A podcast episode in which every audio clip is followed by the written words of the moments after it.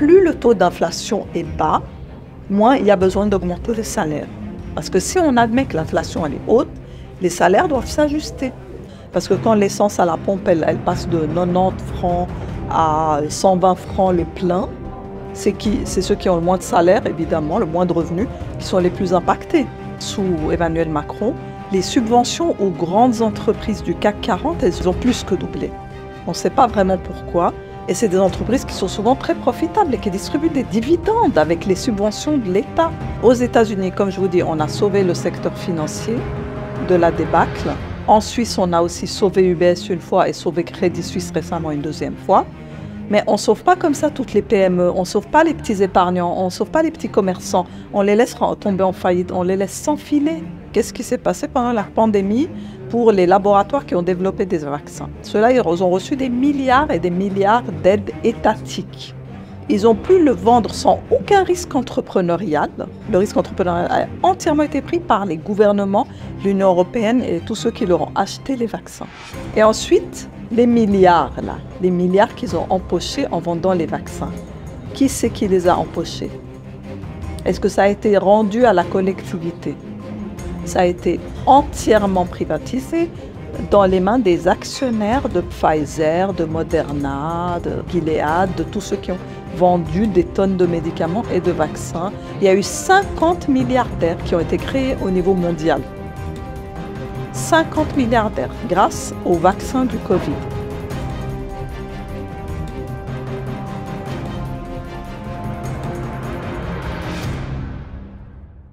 Bonjour Mireille Zaki. Bonjour. C'est un honneur pour nous de vous recevoir aujourd'hui au restaurant Côté Square de l'hôtel Bristol pour cette interview.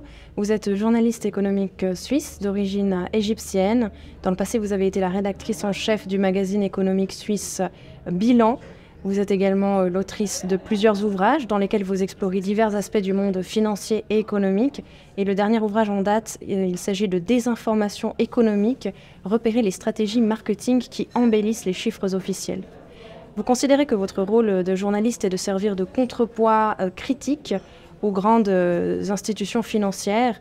Vous ne prenez jamais les informations de ces institutions pour argent comptant, vous les remettez en question et vous considérez qu'elles feraient partie d'une guerre cognitive euh, visant à déstabiliser les populations et à les tenir dans l'ignorance. Donc vous allez aujourd'hui nous expliquer comment est-ce qu'on est arrivé euh, à cet état des faits. À la suite d'une grande crise euh, dans les années 30, on sait que la société occidentale a été fortement influencée par le keynésianisme, qui prônait une intervention active de l'État, une régulation de l'économie par le biais de la finance. Et on sait qu'après la crise financière de 2008, euh, le keynésianisme a été euh, renforcé, c'est du moins l'impression que j'en ai. Est-ce que vous pourriez nous expliquer ce que les gouvernements ont fait après 2008 concrètement? D'abord, en introduction, vous avez parlé de guerre cognitive. Il faut séparer ça complètement de la problématique des chiffres économiques.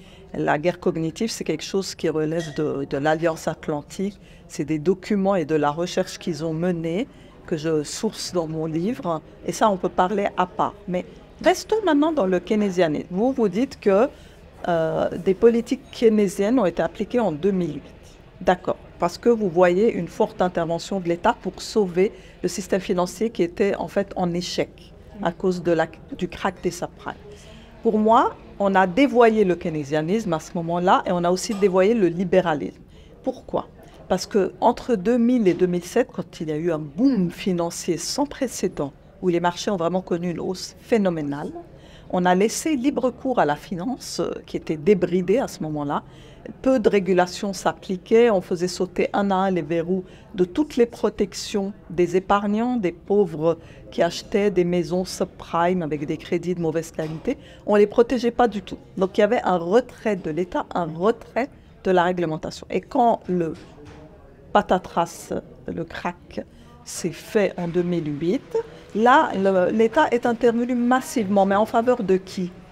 Pour sauver les banques. Donc, ils ont fusionné des banques qui étaient en faillite, Bank of America, Merrill Lynch, elles avaient toutes les deux failli, elles avaient trop investi dans les subprimes. Et au lieu de ça, on les récompense en les fusionnant avec l'argent du contribuable. On, on crée un nouveau colosse qui était Bank of America Merrill Lynch. Donc on a récompensé l'échec. Personne n'est allé en prison. Ceux qui avaient empoché des bonus les ont gardés.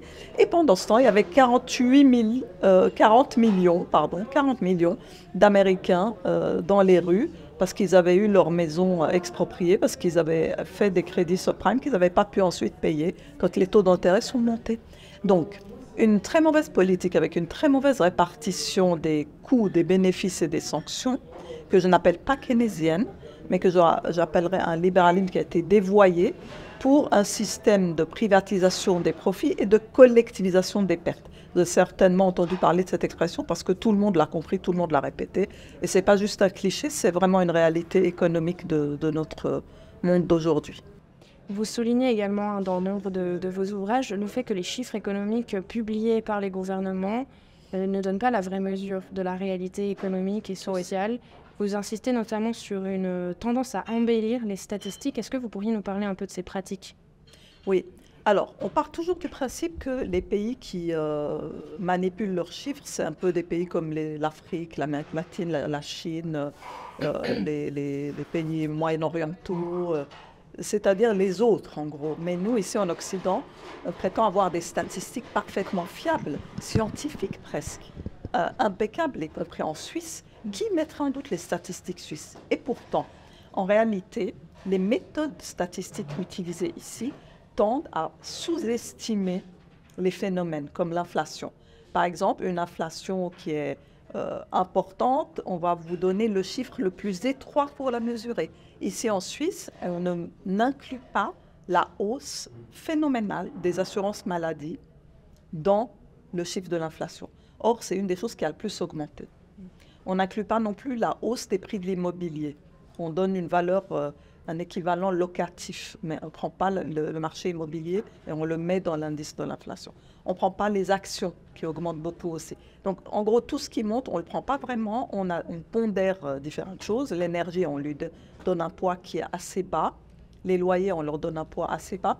Euh, pour beaucoup de gens, ça représente beaucoup plus dans leur panier que l'indice d'inflation ne le suppose. Et en gros, on a des indices qui ne reflètent pas le coût de la vie et qui prétendent même pas refléter le coût de la vie, puisque c'est l'Office fédéral de la statistique lui-même qui dit il faut faire attention, on n'exprime pas vraiment le coût de la vie avec cet indice. Donc, moi, si j'achetais un steak chaque année dont le prix monte, l'indice d'inflation va supposer que je ne vais pas acheter plus cher, mais je vais aller me reporter sur un steak de moins bonne qualité dont le prix est resté stable par rapport à mon steak. Cette supposition, elle est gratuite. Si vous la discutez, on peut la contester. On peut dire que non. Moi, si je perds en qualité, alors il faut dire que pour moi, ça s'est renchéri. Non, on ne va pas dire Si j'ai un ordinateur qui arrive en fin de vie et je vais à la FNAC acheter un nouvel ordinateur et que cet ordinateur, il est plus cher parce qu'il inclut beaucoup plus de mémoire que celui que j'avais. Et mais celui que j'avais, là, il n'est plus proposé à la FNAC. Alors je vais devoir acheter le modèle plus cher parce que j'ai pas l'autre. Eh bien, euh, ça, ce n'est pas inclus dans l'inflation parce qu'on va dire que j'ai gagné en qualité. Et comme j'ai gagné en, qualité, en fonctionnalité avec le nouvel ordinateur, ça ne va pas être compté comme l'inflation. Or, peut-être que moi, je ne vais jamais utiliser cette mémoire supplémentaire ou ces fonctionnalités supplémentaires. Vous comprenez? Parce que moi, je n'en avais pas besoin. Moi, j'avais un autre ordinateur qui avait certaines capacités et ça m'allait très bien. Mais on m'a quelque part un peu obligé à utiliser cet ordinateur neuf, plus cher et on ne me le compte pas comme de l'inflation. Donc, toutes ces méthodes qu'on appelle les méthodes hédonistes de substitution, vous pouvez aller voir en détail dans mon livre euh, Des informations économiques, eh bien, c'est des méthodes qui finissent par minimiser l'inflation. Pourquoi? Pourquoi on minimise des chiffres comme l'inflation ou le chômage? Parce que ça a des implications de politique économique et sociale. Par exemple, plus le taux d'inflation est bas, moins il y a besoin d'augmenter les salaires. Parce que si on admet que l'inflation est haute, les salaires doivent s'ajuster. Donc, socialement parlant, pour les entreprises, elles doivent dépenser beaucoup plus. Mhm. Et elles ne veulent pas ça. Enfin, ce n'est pas dans l'intérêt de l'économie, si vous voulez, d'exprimer des mauvais chiffres, une inflation haute, un chômage élevé, etc. C'est de montrer les meilleurs chiffres aujourd'hui. Donc, il y a une part de marketing dans tout ça. Mhm. De même, pour l'Union européenne, beaucoup de pays qui devaient rentrer dans le pacte de Maastricht le pacte de stabilité, mhm. ont un petit peu euh, enjolivé leurs chiffres. Et ce n'était pas que la Grèce et ce genre de pays, c'est à peu près tous les pays de l'Union européenne. Et donc tout ça est documenté dans mon livre pour montrer que euh, la recherche académique même s'est penchée sur ces problèmes, ces phénomènes de gestion des statistiques pour dire que c'est important, que c'est, que c'est hautement politique en fait les statistiques. Ce n'est pas juste des chiffres euh, anodins. Mhm.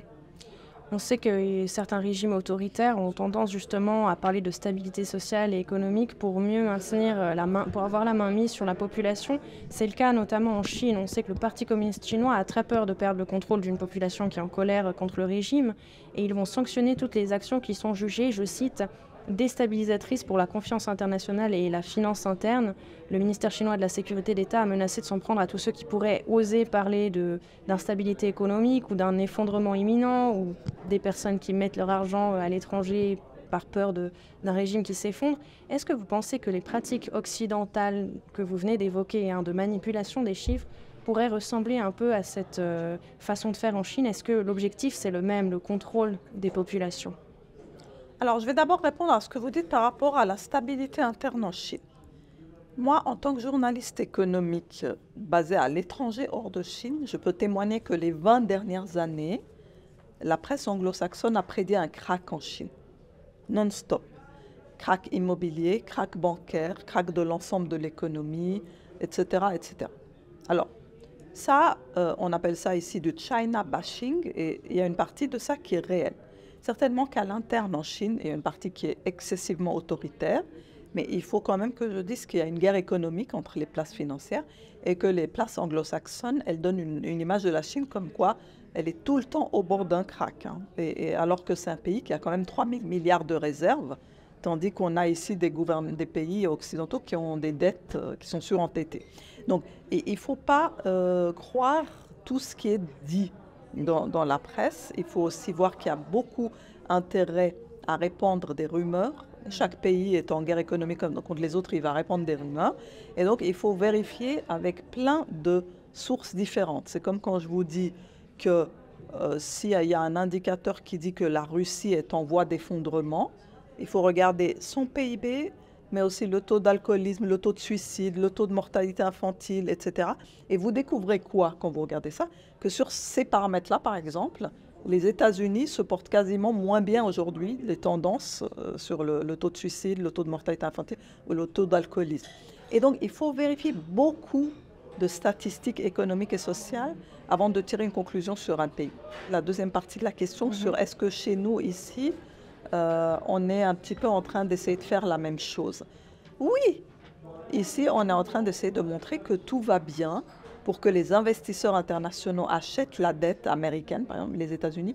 Il est très important pour eux que les investisseurs achètent leur dette que la Chine continue d'acheter les obligations américaines, que euh, l'Arabie saoudite aussi, que le Japon, parce que les États-Unis ont besoin d'émettre énormément de dettes, sinon ils vont être en faillite.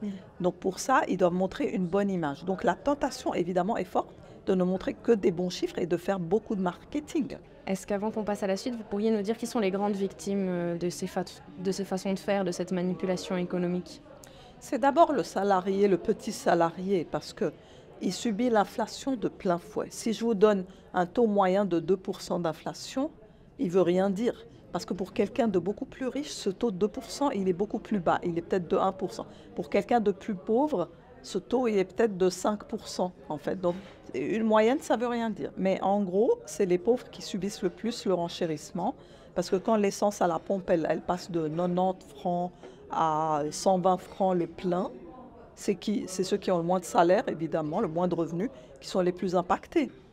Et donc, euh, comme ils subissent beaucoup plus l'inflation, et qu'en plus, les chiffres d'inflation leur euh, indiquent non, que c'est quand même pas si grave, et que donc ils ne peuvent pas aller réclamer des hausses salariales, ils perdent beaucoup de pouvoir d'achat et sont tentés d'aller faire leurs achats de l'autre côté de la frontière, en France voisine, pour, pour diminuer l'impact. Et euh, euh, les personnes âgées aussi, parce que celles qui sont à la retraite, eh bien, euh, si elles voient que l'inflation est supérieure à ce qui est vraiment annoncé, elles ne peuvent pas faire grand-chose. Elles reçoivent une rente chaque mois et cette rente, elle n'est pas indexée parce qu'on prétend que l'inflation est, beaucoup plus basse que ce qu'elle est vraiment. Et donc, euh, beaucoup de personnes âgées, 60% des seniors aujourd'hui, ont des problèmes pour vivre bien de leur retraite en Suisse. Un pays comme la Suisse, qui est un peu censé être le paradis des retraités, quand mais ce n'est pas le cas.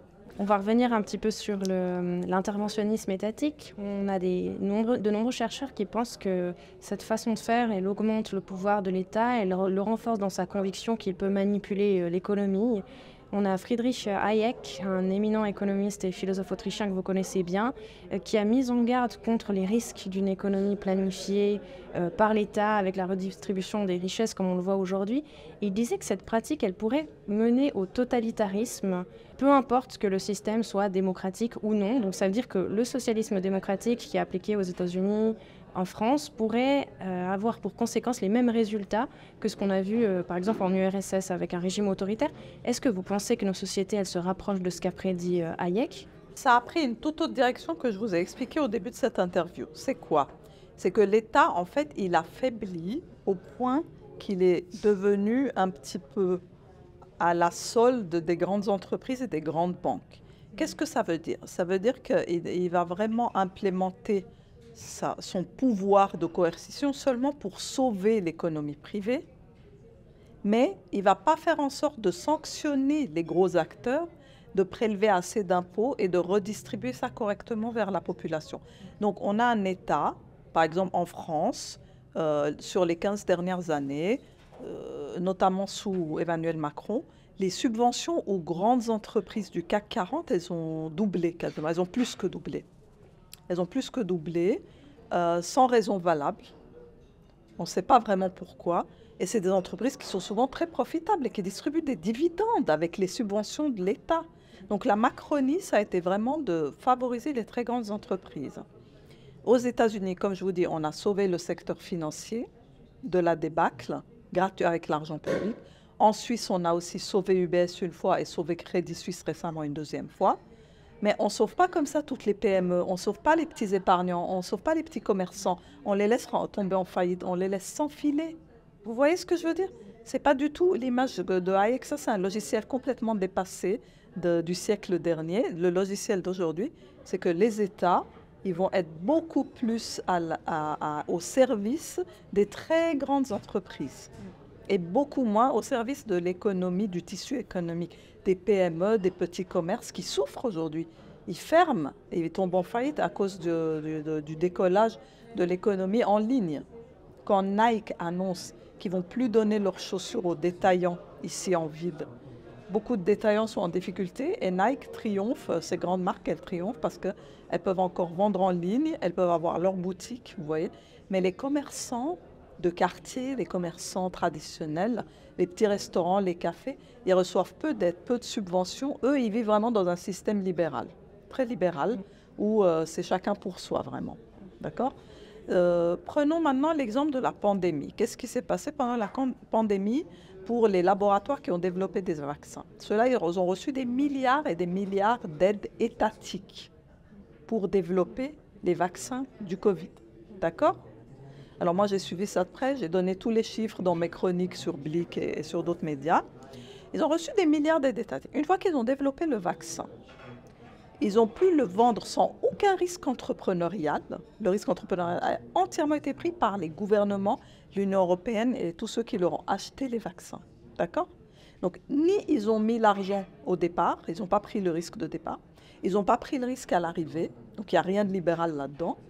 Et ensuite, les milliards, là, les milliards qu'ils ont empochés en vendant les vaccins, qui c'est qui les a empochés? Est-ce que ça a été rendu à la collectivité? Est-ce que ça a été rendu à la collectivité? Pas du tout.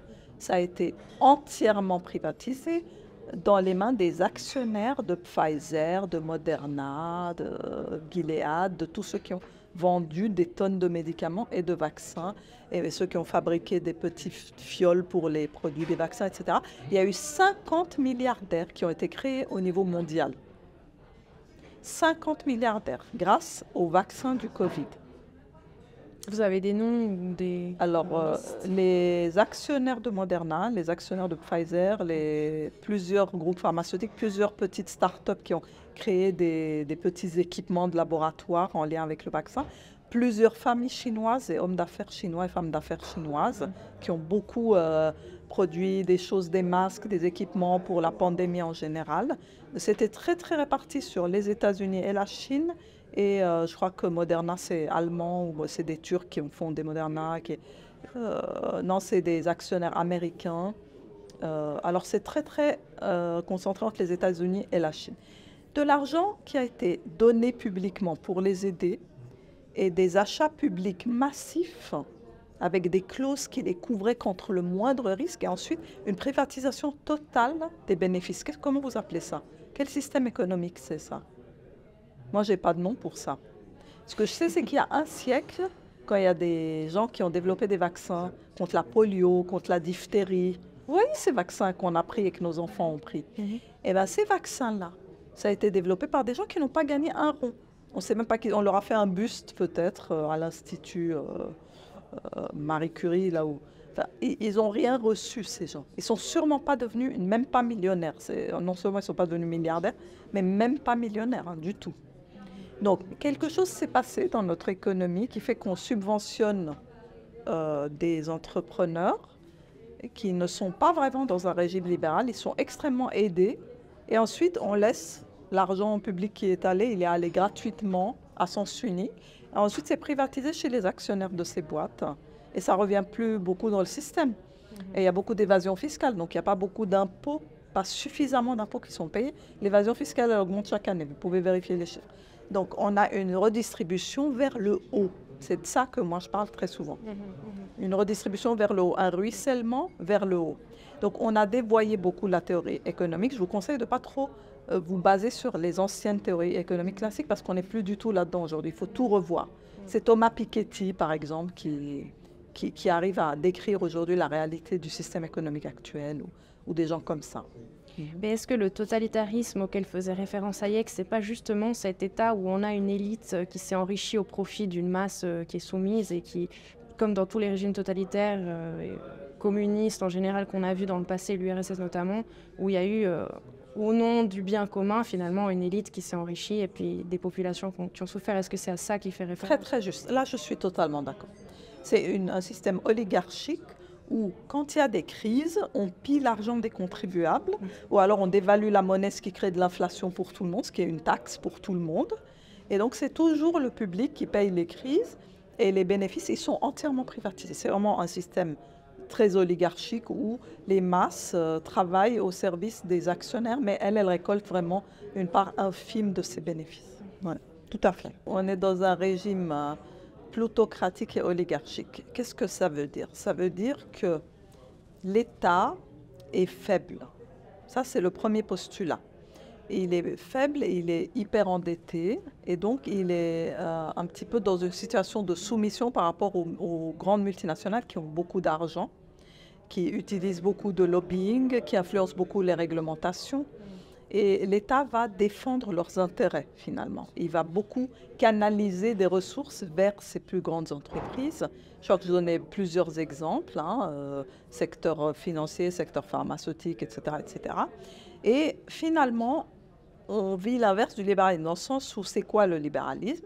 Le libéralisme, c'est j'ai le droit de gagner 50% et le corollaire de ça, c'est que j'ai le droit de perdre 50%.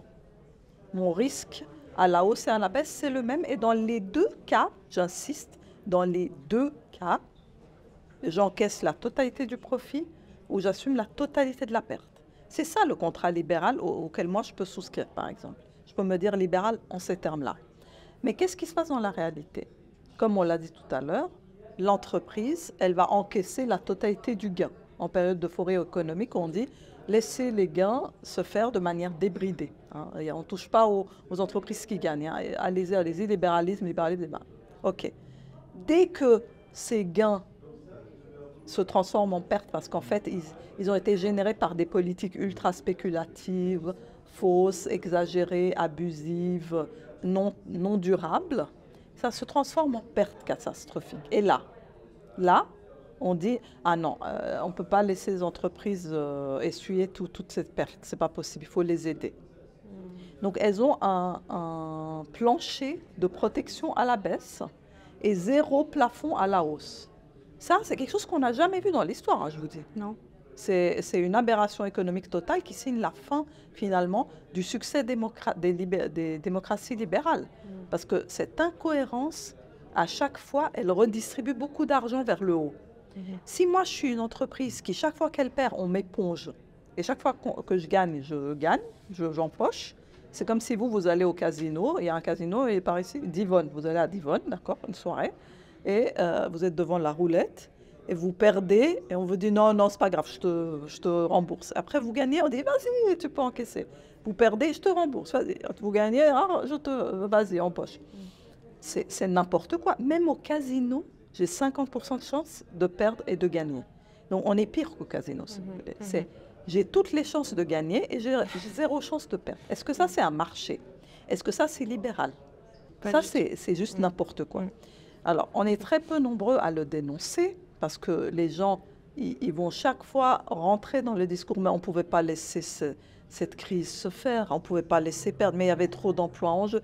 Et le résultat de ça, c'est qu'on est dans une aberration, une distorsion totale du contrat libéral de base. Mm. Et c'est vrai que le socialisme vaut mieux que ça, le vrai libéralisme vaut mieux que ça. Toutes les autres solutions sont plus équitables que celle-là. Parce que celle-là, elle est vraiment d'une injustice criante et euh, elle enlève tout mérite entrepreneurial finalement aux entreprises.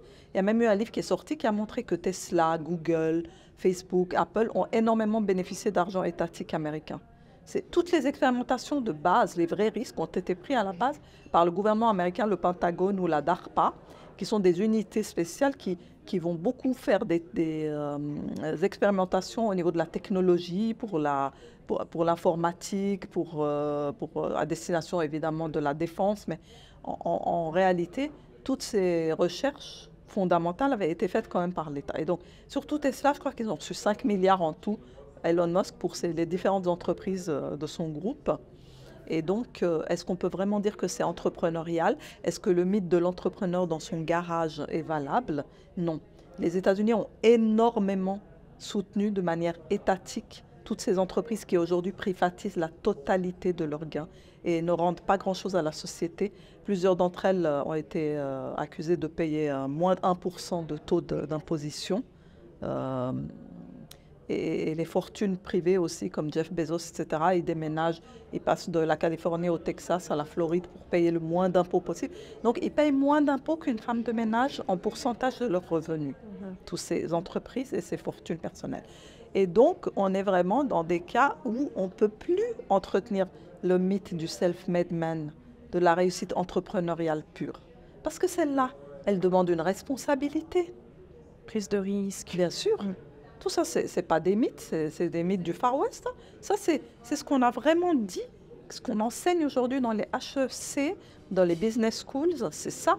Vous parlez aussi beaucoup dans vos interventions du fait que les banques, elles, euh, elles prêtent à taux zéro et puis elles émettent beaucoup d'argent ex nihilo. Mhm. Est-ce que vous pourriez nous expliquer un peu la corrélation? Parce qu'il y a beaucoup d'experts de, qui disent que ces politiques monétaires agressives, elles causent l'inflation et elles sont responsables de la dévaluation monétaire. Vous pourriez expliquer un petit peu la relation entre l'émission de la monnaie et l'inflation? Alors justement, au cœur de tout ce système inégalitaire dont on a parlé, il y a les banques centrales. Les banques centrales sont celles qui favorisent le plus cette façon d'administrer l'économie aux côtés du gouvernement. Donc qu'est-ce qu'elles font? Euh, pendant des, années, les 15 dernières années, la Banque centrale américaine et à sa suite la Banque centrale européenne ont voulu vraiment stimuler les marchés financiers, aussi de manière artificielle, tout comme les gouvernements ont soutenu de manière assez artificielle les entreprises. Alors, pour stimuler les marchés financiers, les banques centrales ont mis les taux d'intérêt à 0%. Qu'est-ce que ça, ça fait? Ça fait que les opérateurs de marché, les traders, les spéculateurs peuvent emprunter de l'argent à 0%, ça veut dire gratuit, c'est ce qu'on appelle l'argent facile, pour spéculer avec. Donc la spéculation devient beaucoup plus forte quand les taux d'intérêt sont à zéro. Parce que même si j'ai rien, je peux emprunter 1000 dollars et aller jouer avec euh, bah, au casino boursier, si vous voulez, sans intérêt, sans payer d'intérêt. Donc, euh, la spéculation a été très très forte ces 15 dernières années à cause de ces taux d'intérêt zéro. Mais non content de mettre les taux d'intérêt aussi bas, les banques centrales ont elles-mêmes acheté des titres en bourse. Ça fait double effet. C'est un effet, vous ne pouvez pas imaginer la stimulation que c'est. Donc déjà, vous encouragez tout le monde à s'endetter pour spéculer. Et ensuite, vous-même, Banque centrale, vous fabriquez sur la planche à billets, vous fabriquez 10 000 milliards de dollars, parce que c'est bien ça, la taille de l'injection de la Banque centrale américaine de 2008 à 2023. 10 000 milliards ont été créés pour acheter des titres sur les marchés. Qu'est-ce que ça veut dire? Ça équivaut à euh, des fonds, des fonds euh, d'investissement qui auraient eu 10 000 milliards à investir en plus de ceux qui sont déjà sur le marché. C'est des, investisseurs en plus qui seraient arrivés et qui auraient acheté. Ça veut dire que vous créez une demande qui n'existe pas, une demande pour 10 000 milliards d'achats de titres. Et donc ça a fait monter les marchés. Une étude très sérieuse de Société Générale a estimé que les indices boursiers sont montés du double de ce qui serait monté normalement à cause de cette politique de la Banque centrale. C'est-à-dire si la Banque centrale américaine n'avait pas mis ces 10 000 milliards, les indices seraient à la moitié de leur hauteur actuelle plus le, toute la dette qui est empruntée pour, pour spéculer hein, par plein, plein, de gens, plein de gens. Donc cette, cette hausse artificielle des marchés depuis 15 ans, elle a fait que la valeur des actions était beaucoup plus haute que ce qu'elle aurait été. Mais qui c'est qui en a profité? C'est ceux qui ont des portefeuilles d'actions. Mm-hmm. Est-ce que c'est vous et moi? Est-ce que c'est vous et moi qui avons des portefeuilles Vous avez un portefeuille d'actions? Moi non plus.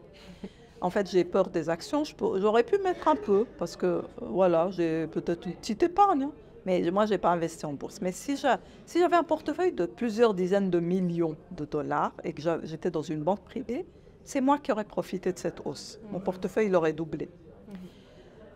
Alors, combien de pourcentage de la population en Occident sont vraiment exposés au marché financier et ont profité de cette politique des banques? 10%. 10% à tout casser. Donc une politique de nouveau de quoi? De redistribution vers le haut. Alors j'ai souvent des gens qui viennent avec un, argument très très cliché. Non, parce que nous, on a des caisses de pension mm. qui ont euh, notre épargne vieillesse qui est investie sur les marchés. Alors bonne nouvelle. Alors je suis allée enquêter là-dessus. Je suis allée enquêter les caisses de pension suisses ces dernières années, combien elles ont distribué? Concrètement. Eh bien, pas de chance. Hein. Pas de chance pour nous. J'ai une mauvaise nouvelle à vous annoncer. Elles n'ont pas redistribué toute cette hausse.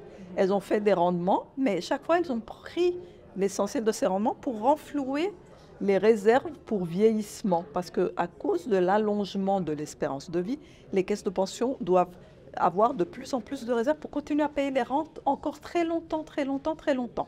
Donc, la priorité a été donnée aux réserves pour longévité, et ce qui restait, c'est-à-dire, euh, on va dire 1%, quand on avait la chance 3% ou 4%, mais très souvent, il y a les assureurs vie, par exemple, ils versent du 0,5 ou du 1% sur un marché qui, a, euh, sur une année, a gagné 20%, vous recevez du 0,5 ou du 1% sur votre épargne.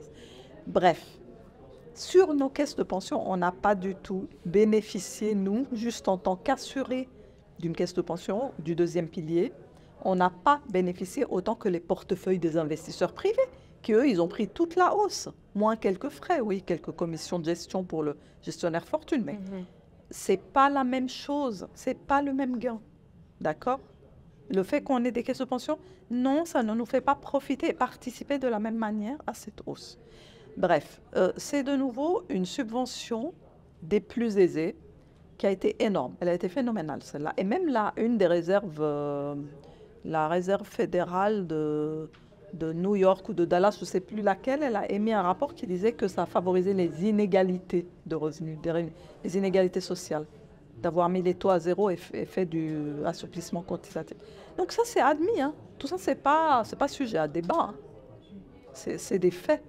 Et donc, euh, voilà, c'est dommage, mais c'est comme ça. Des faits que beaucoup de gens ignorent. Ignorent, oui, c'est juste.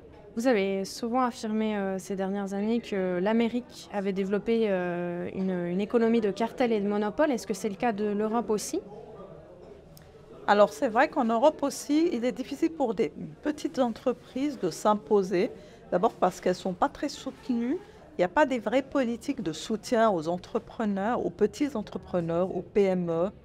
Euh, on ne les encourage pas beaucoup à créer l'entreprise, à recevoir du crédit. Le crédit a été faible pour les petites entreprises. Les banques ne veulent pas prendre beaucoup de risques sur l'entrepreneuriat euh, euh, risqué. ensuite, fiscalement, on ne les encourage pas beaucoup non plus. Euh, et puis, euh, on les subventionne, euh, on les subventionne en France, par exemple, on les subventionne au départ. Mais ensuite, il y a beaucoup de barrières monopolistiques à l'entrée parce que les grands groupes sont bien là, ils sont en place et eux-mêmes sont les plus subventionnés. Comme je vous disais, les entreprises du CAC 40 en France, elles ont vu leur subvention doubler ces dernières années, là, en 15 ans. Et euh, Emmanuel Macron, il part en visite d'État, il, vend, il vend ces entreprises-là. Il les promeut, il promeut les grandes entreprises. Donc, c'est vrai qu'il y a une difficulté aujourd'hui pour l'innovation en Allemagne, en France, en Angleterre, euh, aux États-Unis. Il n'y a pas de nouveau Google, de nouveau Facebook, euh, de nouveau Apple qui se créent. Et on, on regarde toujours l'entente un peu entre les plus grands et, le fait que le marché il est un peu bloqué. Aussi les réglementations qui seraient favorables à l'arrivée de nouveaux concurrents, elle est souvent bloquée par ces grandes entreprises. Et donc, euh, non, ce n'est pas très favorable à l'innovation, à la concurrence et à l'arrivée de nouveaux acteurs. Mhm. Vous dites aussi euh, quelque chose qui surprend parfois peut-être euh, certaines personnes en lien avec les paradis fiscaux. On, a tendance à dire qu'ils ont récemment, ces dernières années, amélioré leur transparence, qu'ils ont euh, coopéré avec les normes fiscales internationales. Vous, vous dites que la transparence, n'est pas encore suffisante, qu'il y a certains paradis fiscaux qui, qui, peuvent passer à côté de tout ça et qui restent opaques fiscalement. Est-ce que vous pourriez développer un peu? Oui, alors là aussi, on est dans un système un peu de rapport de force finalement, où euh, en géopolitique, finalement, c'est les plus grandes puissances qui peuvent s'octroyer le plus d'impunité. Par exemple, dans l'évasion fiscale. Alors, euh, au moment euh, de 2009, quand le secret bancaire suisse a été démoli par les États-Unis et la France et l'Union européenne, on a dit oui, maintenant tout le monde va échanger des informations, il n'y a pas de problème, etc. Mais on a très vite réalisé qu'aux États-Unis, par exemple, il y avait des paradis fiscaux. Il y a plusieurs États qui restent très opaques. Il y a des structures de société où on n'oblige pas à divulguer qui est derrière. Et donc, euh, les États-Unis, ils ont la Floride, le Dakota, le Wyoming, euh, le Delaware, euh, etc., qui, qui, restent des États où on peut encore créer des sociétés écrans. on ne sait pas vraiment qui est derrière. Et celles-ci peuvent ouvrir des comptes dans des banques euh, et ces banques américaines n'ont pas demandé vraiment de renseignements. Et ça s'est fait en toute impunité. C'est-à-dire que les États-Unis, ils vont embêter la Suisse parce qu'elle avait des clients américains qui évadaient le fisc, mais eux-mêmes, ils accueillent des fonds brésiliens, mexicains, argentins, etc. Et les pays latino-américains qui veulent mettre les États-Unis sur liste noire ou les obliger à, à ne pas accueillir les fonds des évadés fiscaux latino-américains, ils peuvent rien faire parce que c'est des rapports de force. Donc aujourd'hui, il n'est pas faux de dire que le plus grand paradis fiscal du monde, c'est les États-Unis. Contrairement à ce qu'on pourrait penser. Oui. Vous avez souvent recommandé, je vais vous demander un petit conseil euh, financier maintenant, vous avez souvent recommandé, euh, enfin dans une interview que j'ai vue dernièrement en tout cas, vous recommandez aux jeunes d'investir dans l'immobilier plutôt que dans les crypto-monnaies ou autres biens euh, numériques.